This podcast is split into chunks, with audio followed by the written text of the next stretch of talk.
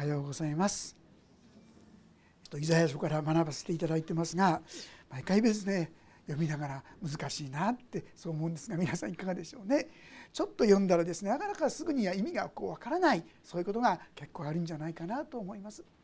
特にこのイザヤ書っていうのは予言書でもあるので予言書ということはこの書かれた当時のことも語っていますしそしてまた将来のことも語っていますしそしてまた象徴的な表現で言ってる部分もある一体これ何のことを言ってるのかわからないっていうそういうところがですね多々あるかなと思いますね。まあ、そういう意味でその一つ一つを理解しながら読んでいこうとする時になかなか難しいなってこうなってしまうわけでありますが、まあ、簡単に思い出す時に先週は48章学んだわけですがそこに書いてあったのはイスラエルの民が不信仰になってかたくなになってしまってせっかくの神様の技を行うことができないものとなってしまった。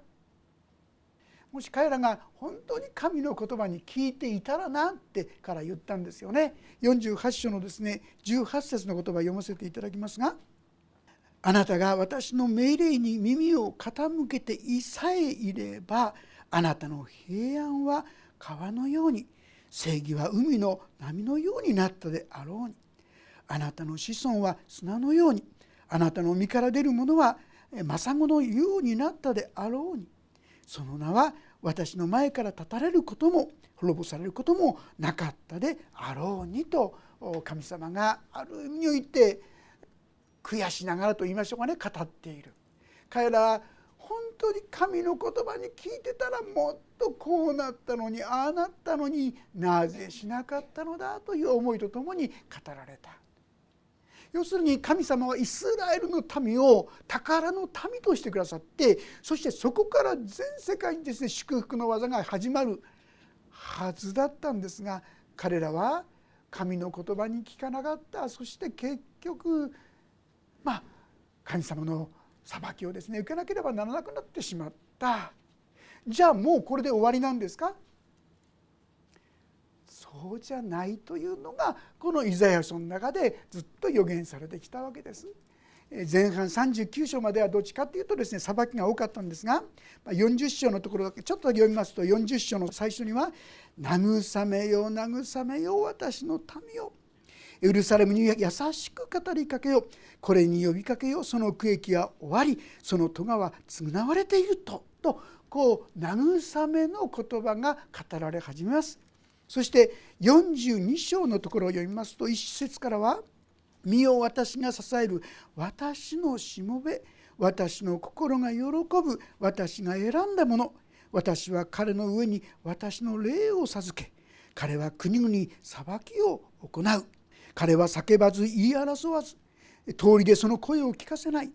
傷んだ足を折ることもなくくすぶる刀身を消すこともなく真実をもって裁きを執り行う。これは他でもないイエス・キリストのことを予言した言葉ですよね。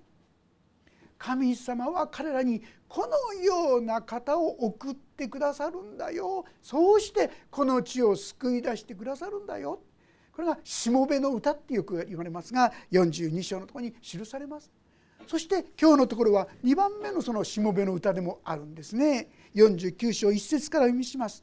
島々よ私に聞け遠い国々の民よ耳を傾けよ主は生まれる前から私を召し母の胎にいるいた時から私の名を呼ばれたさあ一体これは何を言っているのか。先ほど言いましたようにイスラエルの民が本来果たすべき使命を果たせなくなった時もう救いの御業は終わっちゃったのか。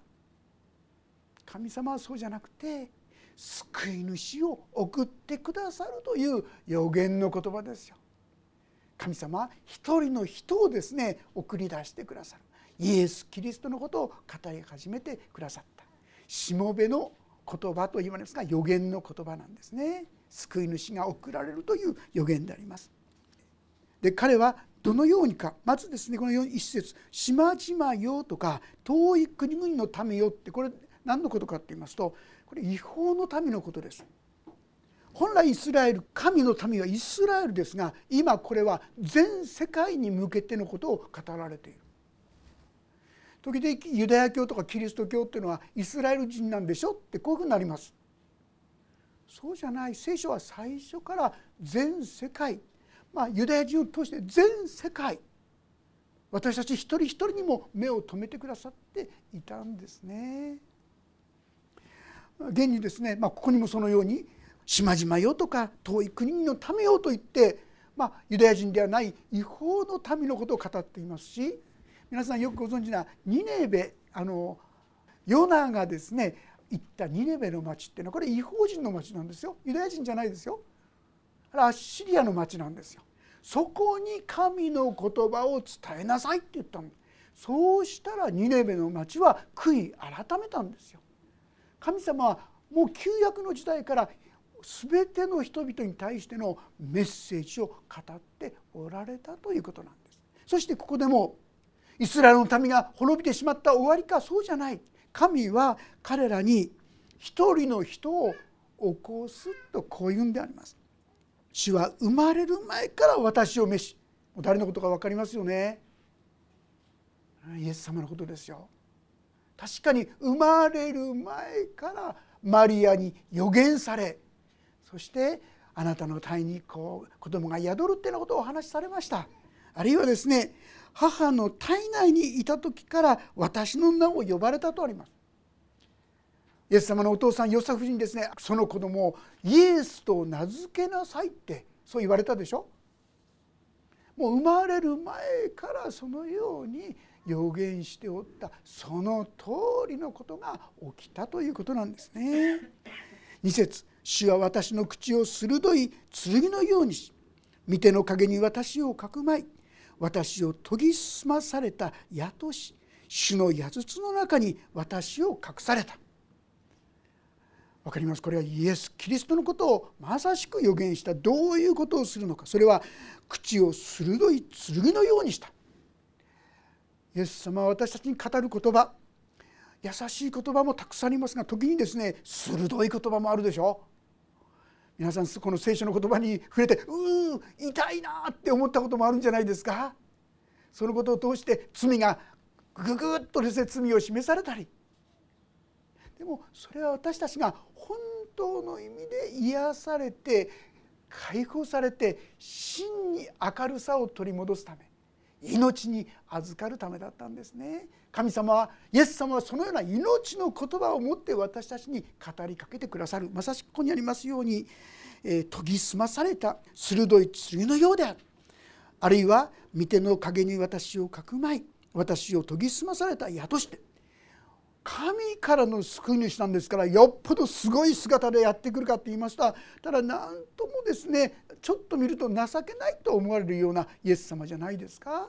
弱い人とも共に歩んでちょこちょこちょこちょことあちらこちらで病気を癒したりこれが本当に聖書に予言された救い主だろうかと思うほどでありますがしかしながら聖書は私を研ぎ澄まされた矢あるいは主の矢筒の中に私を隠されたこれからですね隠されたってことはこれからビーンとこれ出ていくんですよ。イエス様の技はもうその後も起こりましたけどももっともっとすごいことをこれからしてくださるんですよ。神様はそのように備えてくださっている。そしてこう言います。そして私に言われた。あなたは私のしもべ。イスラエルよ。私はあなたのうちに。私の栄光を表す。さあここに来るとですね混乱する方がいるかと思いますね。あなたは私のしもべ。ねこれイエス様のことを指しているんだなと思いつつもイスラエルえ？その私ってのはイスラエルだったわけ？そうなんですでも聖書を読んでいくと実はこのイスラエルという表現で救い主を表していることが何箇所か出てきますね。要するにこのことはまさしく本物のイスラエルという意味ですよ。あるべき神の民としてのイスラエルそれはイエス・キリストのうちに表されていたということなんですね。この予言の言葉がここに記されているわけでありますがさあここで大切なのはですねここに「あなたは私のしもべイスラエルよ私はあなたのうちに私の栄光を表す」と記しています。イスラエルの中で神様が栄光を表してくださるっていうんです。神様の神様らしさと言いましょうか。素晴らしさを表してくださる。確かにねイエス様はしてくださったでしょ。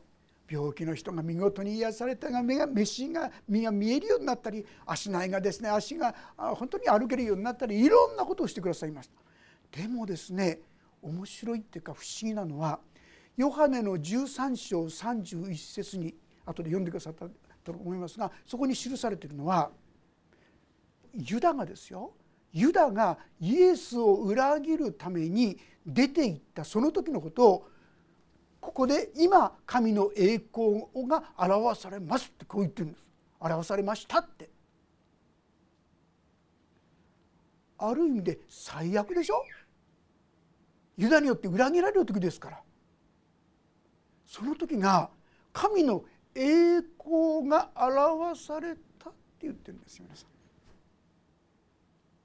実は神様は素晴らしいことの中にも私の目から見たら素晴らしくないなんでこんなことが起こるんだって思うようなことの中にも実は栄光を表してくださるんですよ。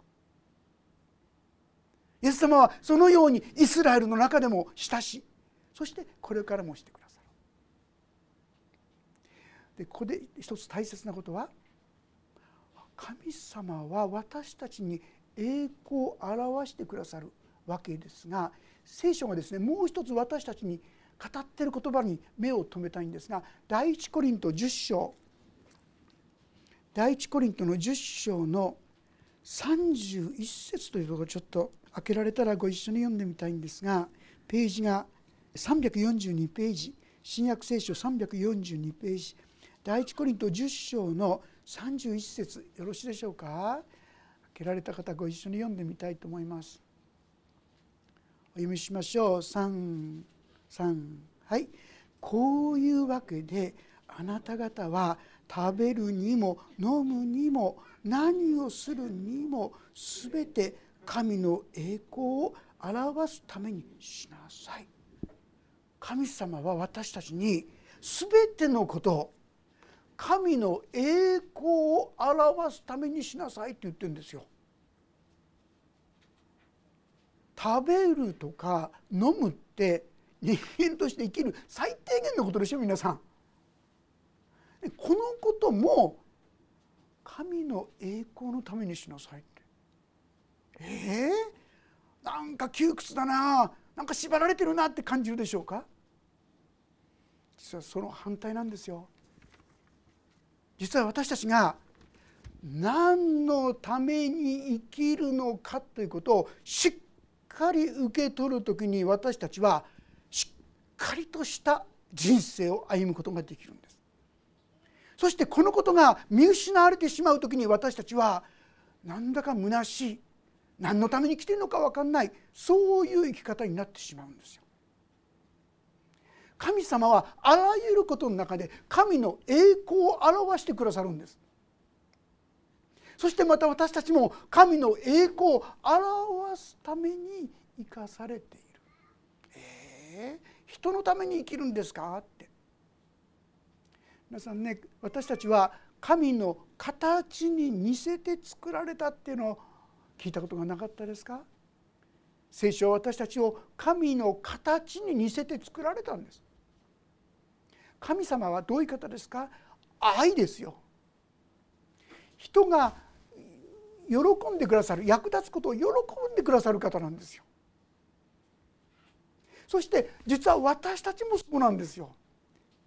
普通はですねお金がたくさんあったら宝がたくさんあったらあれがあったらこれがあったら幸せだって考えるんですが実はそんなものを全部得てもあんまり幸せに感じない。かえってなんか虚しいなって隙間風が心の中をスースー行き交うような。一体私は何を求めてきたのかな。そんなことを思うようなものしか持てないんですよ。ところがですよ。私たちが誰かのお役に立ったってことを聞くとね皆さんすごく嬉しいと感じませんか？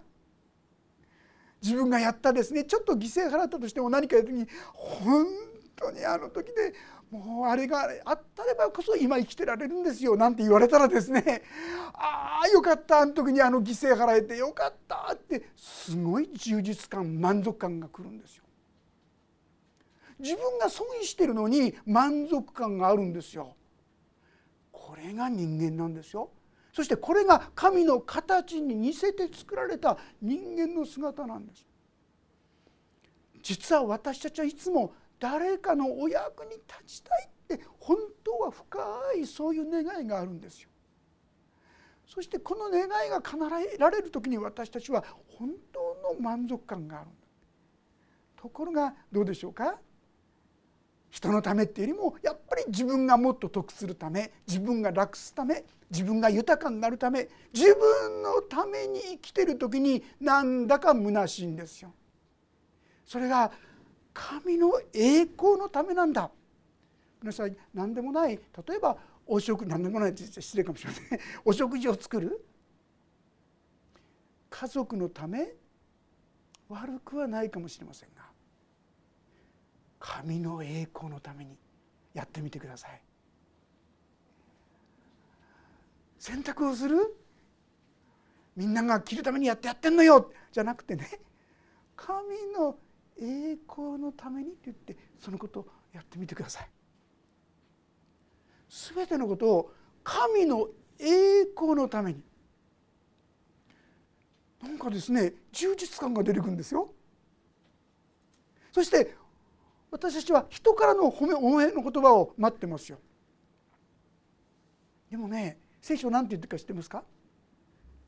右の手でやったことをね左の手に知らせるなって、まあ、これ象徴的な言葉ですよ。そんなことできないですよ。知ってるわけですから。でもねみんなに見せびらかしてみんなに褒められたくてやるのはやめなさいってことなんですよ。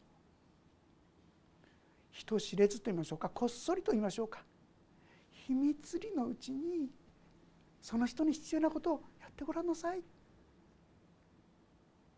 その時に天の報いが豊かになっていくんです皆さんもしも人から褒められちゃうと知ってますか？その褒められた分天の宝が消えちゃうんですよ消えちゃうんですよ。ですから皆さんがいろいろやって誰もそのことに気づかないで誰も褒められなかったら皆さん喜んでください。皆さんの宝はですねたっぷり天国に残ってますよ。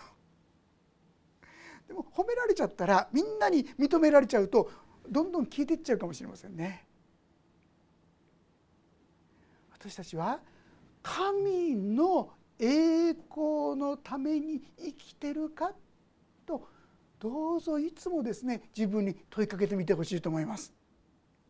神様は神の栄光を表すと言ってくださいましたし私たちにその栄光のために生きなさいと言ってくださっている。その時に私たちはああよかったこう歩めてよかったという本当の意味での満足の満足感のある生き方に進むことができるんですね。神様はそのように神の栄光を表す。ああこのことを神様が覚えてくださっている。これでいいんですよ。誰も褒められなかったらクスクスと笑ってください。ああよかった。神様はこのことを全部受け止めてくださっているんだなってそういうことなんです。さあさらに続けてみますけども4節。しかし私は言った。私は無駄な骨折りをしていたずらに虚しく自分の力を使い果たした。それでも私の正しい訴えは主と共にあり私の報いは私の神と共にある。あれ？これイエス様のことなのってそんな思いませんか？私は無駄な骨折りをしてえー、イエス様無駄だって思ってんのかってこういうことになっちゃいますが要するにここではですねこのように人は思うでしょうってことですよ。イエス様があれだけの犠牲を払ってですよ。その人の救いのために十字架にかかってるのにイエス様は何て言われましたか？その十字架から降りてみろそしたら信じてやるからって言われてんですよ。ああなんと虚しいことでしょう。その人のためにやってるのに感謝されるどころかそのことで罵られるわけですよ。ああなんか無駄だったのかなって思っちゃうそういう時が皆さんあるんじゃないですか？皆さんもですねいろんな方々に一生懸命愛をですね表そうとして注ごうとして何かやってやったのに全然それとは違う裏からのですね反応が返ってくるともうがっかりしてしまってもうやってらんないってそういう気持ちになるかもしれませんね。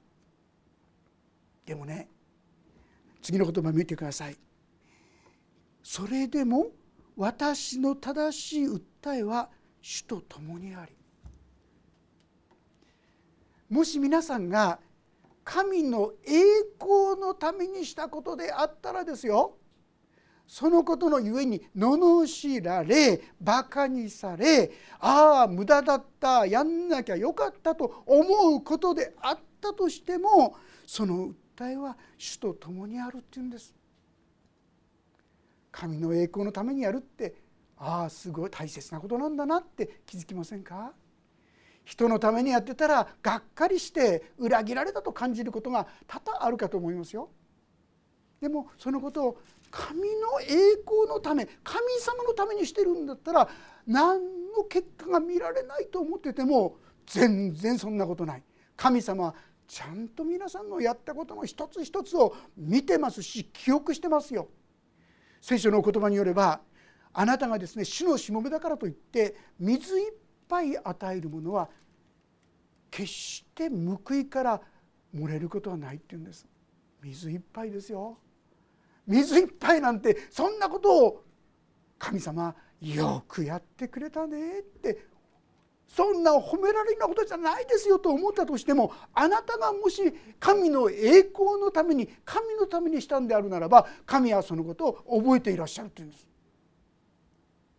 だから私たちは全てのことを神の栄光のためにすることが大切。人に褒められたくて人に認められたくて人にいろんなことを言ってほしくてやりたやっちゃう私たちですがその方向をビシッと直すんです。あ神の栄光のためだった自分が褒められるため自分が認められるためだったこれを全部ですね方向神の栄光のためというところに向きを変える。そうするならばあなたのやってることは何一つ無駄なことはない。ここには無駄な骨折りをしてなんて書いてありますが神の栄光のためにやったものはね、無駄な骨折りはないって言うんです。骨折り損のくたびれ儲けなんて言葉がありますがそういうことはないって言うんです。神様はその一つ一つをちゃんと覚えている。いやそればかりか？次のところ。私の報いは私の神と共にある。やがてすぐじゃないかもしれないよ。でもやがての日に報いがあるよってそう言うんです皆さん。私たちはどんなにですね方向を気をつけなきゃいけないか。誰のため自分のため人のため。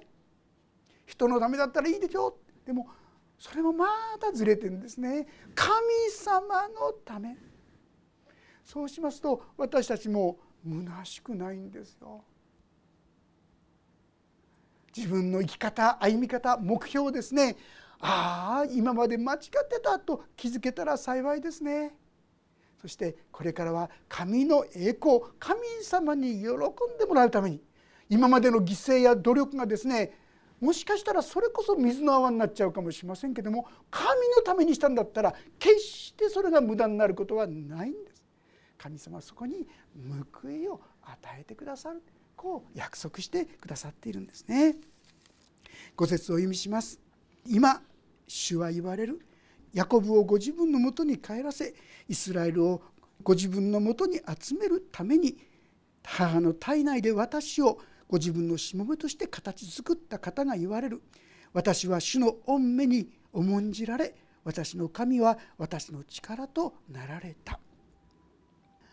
ここにですね、まイエス様の救い主の使命が記されてますよね。一つはヤコブ要するにイスラエルの民です。ユダヤ人を自分のもとに帰らせる。彼らが神様からずれてしまっていつの間にか神様から遠く離れてしまってでも神様は彼らが神様のもとに帰ってくるためにイエス様を用いるんだということです。しイスラエルをご自分のもとに集めるために母の体内で私を形作ってくださったんだ。ああそうか。イスラエルを救うためだったんだってことがここに記されています。でさらにですね6節では「主は言われる。あなたが私のしもべであるのはヤコブの諸部族を立たせイスラエルのうちの残されている者たちを帰らせるという小さなことのためだけではない。ね、ユダヤ人たちを立ち返らせるためにイエス様がこの世に送られた。でもそんなちっぽけなことじゃないよって言うんです。もちろんユダヤ人たちの救いのためでもありますが今や全世界の救いのためにあなたは立たせられたんだよとはっきりと世界宣教という大きな使命が示されているわけであります。帰らす小さなことのためだけではない。私はあなたを国々の光とし地の果てにまで私の救いをもたらすものとする。イエス様の救いはユダヤ人の救いじゃない。ユダヤ人の救いももちろんあるけどもそれだけじゃなくて全世界の救いのためなんだよとこの中ではっきりと記してくださっているわけであります。言葉は国々の光としてってこうあるんですが皆さんイエス様がね言われた言葉をちょっと思い出してほしいんですがヨハネの福音書ヨハネの福音書の8章というところ開けてみていただけますでしょうかヨハネの福音書の8章。12節の言葉。12節の言葉。ご一緒に読んでみたいと思います。ヨハネの福音書8章の12節。3はい。イエスは再び人々に語られた。私は世の光です。私に従う者は決して闇の中を歩むことがなく命の光を持ちます。イエス様が諸国の国々の光となるために使わされてきたわけですがこのイエス様を信じる者このイエス様をに従う者は決して闇の中を歩むことがなく命の光を持つ。誰のことですか？私たちのことなんですよ。今度は私たちが光として歩むことができる。神様はそのためにイエス・キリストをこの世に送ってくださったということなんですね。今度はマタイの福音書5章。ここもちょっと開けてみていただきたいんですがマタイの福音書5章5章の13節から16節。ここもちょっとご一緒に読んでみたいんです。ページが7ページ新約聖書7ページ。マタイの福音書5章の13節から16節よろしいでしょうか？読みしましょう。3はい。あなた方は地の塩です。もし塩が塩気をなくしたら何によって塩気をつけるのでしょうか？もう何の役にも立たず外に投げ捨てられ人々に踏みつけられるだけです。あなた方は世の光です。山の上にある町は隠れることができません。また明かりを灯して松の下に置いたりはしません。食台の上に置きます。そうすれば家にいるすべての人を照らします。このようにあなた方の光を人々の前で輝かせなさい。人々があなた方の良い行いを見て天におられる。あなた方の父を崇めるようになるためです。素晴らしい約束ですがと同時にこういうのを読むと「はあ難しい無理だ」って思っちゃうんじゃないでしょうか。16節特に「このようにあなた方の光を人々の前で輝かせなさい」人々があなた方の良い行いを見て天におられるあなた方の父を崇めるようになるためです。まあそうなれたらいいけどなれないよ。でもそんなことをこの箇所は言ってるんでしょうか。聖書はちゃんと読んでいく必要があろうかと思いますけどもまずですね13節の「あなた方は地の塩です」って語ってるのは塩になりなさいと言ってはいないんです。気づきますか？地の塩になりなさいとは言ってないんです。イエス・キリストを信じるあなた方は地の塩だって言うんですよ今。今現在塩だって言うんです。あるいはですね14節でもあなた方は世の光になりなさいとは書いてないんです。世の光だ。今現在です。え？だってこんなこともあんなこともこんなひどい自分が？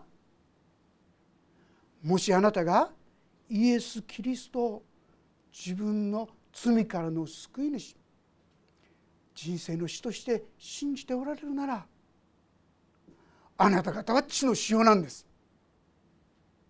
また十分に視力が出てないかもしれません。また十分に光が出てないかもしれません。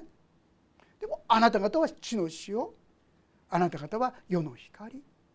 だから血の塩となりなさい。血を塩なんだからその塩をですね出しなさい。光なんだからその光を灯しなさい。とこう言ってるんです。じゃあどうしたら血の塩世の光になるんですか？それはイエス様がこんな私のために十字架にかかってくださった。感謝します。これです皆さん。自分はなんと傲慢ななんとこう意地汚い人間だろうか。それが私ですって。ご存知ですよね。ヨハネの大事の手紙一章九節。もし私たちが自分の罪を言い表すなら神は真実で正しい方ですからその罪を許し全ての悪から私たちを清めてくださる清めてくださって私たちの光が出るようにしてくださるんですよ。光になりなさいって言ってんじゃないんです。あなたは光になってるんだからその光を隠さないでその光が出るようにしなさい。正直に私はこんな愚かなものですって告白したり祈ったりだから神様そうなれるようにしてくださいってお願いしたりしてるといつの間にか皆さんのうちからポチョポチョって。いやピカッピカッとでしょうか。光が出るようになるっていうんです。もしあなたが自分の罪を正直に認め告白してイエス様を救い主として信じているならそうなるっていうんです。頑張ってなりなさいじゃないんです。あえて言うならば自分の罪を正直に告白することだけですよね。これだけなんです。神様はそのようにこのイザヤを通してそのようにしてくださる救い主を送るということをお約束してくださいました。そして先ほど読んだようにヨハネの福音書の中にもし私たちがこの方を信じるならそしてこの方に従うならということは別な言い方しますとよしじゃあこれからは神の栄光のために生きるぞってことですよ。今までの自分の栄光のために自分が人から認められるためにって生き方をやめてこれからはただ神様の栄光神様が喜んでくださることをしようもしそうなると気が付いたら皆さんの中から塩気が出始めるんですよ。光が出始めるんですよ。要はそうできない自分を認め告白していく。そして助けてください。できるようにしてください。祈っていくだけでいいんですね。あなた方の思い煩いを一切神に委ねなさい。神があなた方のことを心配してくださるってあります。そんなことできるのかな？私にはそんな力がないな。どうやったらいいのかな。あんまり思い煩わないでください。神様できません。できませんがこの私をそのまんまお任せしますでこれでいいんですよ皆さん。自分で頑張っていい人になろうとするんじゃなくてこんな私ですけどもあなたが助けてくださって力与えてくださいでいいんですよ。神様が心配してくださって気が付いたらあちょっとできたかな。あちょっとどうなってたかなってですねくくっとこう笑いたくなる方に神様が働いてくださる。この生き方をこういう生き方をできるように神様はイエス様を送ってくださったんです。イエス様が十字架の上で受けてくださったのはそれを妨げる一切の罪であり呪いであり汚れであり神様の技を妨げるその全てのものを完璧にイエス様は十字架の上でもう処理してくださった。私たちはこの方にお委ねします。お任せします。これでいいんですよ。気が付いてみるとそこには油が滴っている。神の祝福が注がれている。神様はこんな約束を私たちに予言として与えてくださいました。そして今や私たちはそのことをすでに過去のこととして見ることができる。イエス様は本当に十字架にかかってくださった。であるならばああ主を私の罪を今日も許してくださり足も許してくださることを感謝します。弱いですけどもあなたにお任せしますから導いてくださいとこう祈ることができるんじゃないでしょうか。そして私たちも少しずつ少しずつ神の栄光を表すお互いとされていけたらと思います。お祈りをいたします。天の神様あなたが私たちのすべての弱さ愚かさ醜さ汚さすべてをご存知でいながら私はあなたを愛すると言ってくださる。その咎は私が受けた。それは十字架の上でもう解決されたと。そう言ってくださることありがとうございます。どうか私たちがあらゆる機会にそんなに私たちを愛してくださって受け止めてくださって許してくださっているあなたを。いつも見上げさせてください。そして私たちもまた神様あなたのために生きたい栄光のために生きたいそう思えるものにしてくださるようにそして小さな一歩神の御言葉を小さく一歩進めることができるように神様そこにあなたはなおなお栄光を表すと言ってくださっていることを本当にありがとうございます。この恵みがどうかお一人一人のうちに確かにしっかりと備わりこの恵みの中にお一人一人をお導きくださるようにお願いします。御手に委ねます。主イエス・キリストの皆によって祈ります。アーメンもうしばらくそれぞれになお応答の祈りを主にお捧げいただければと us.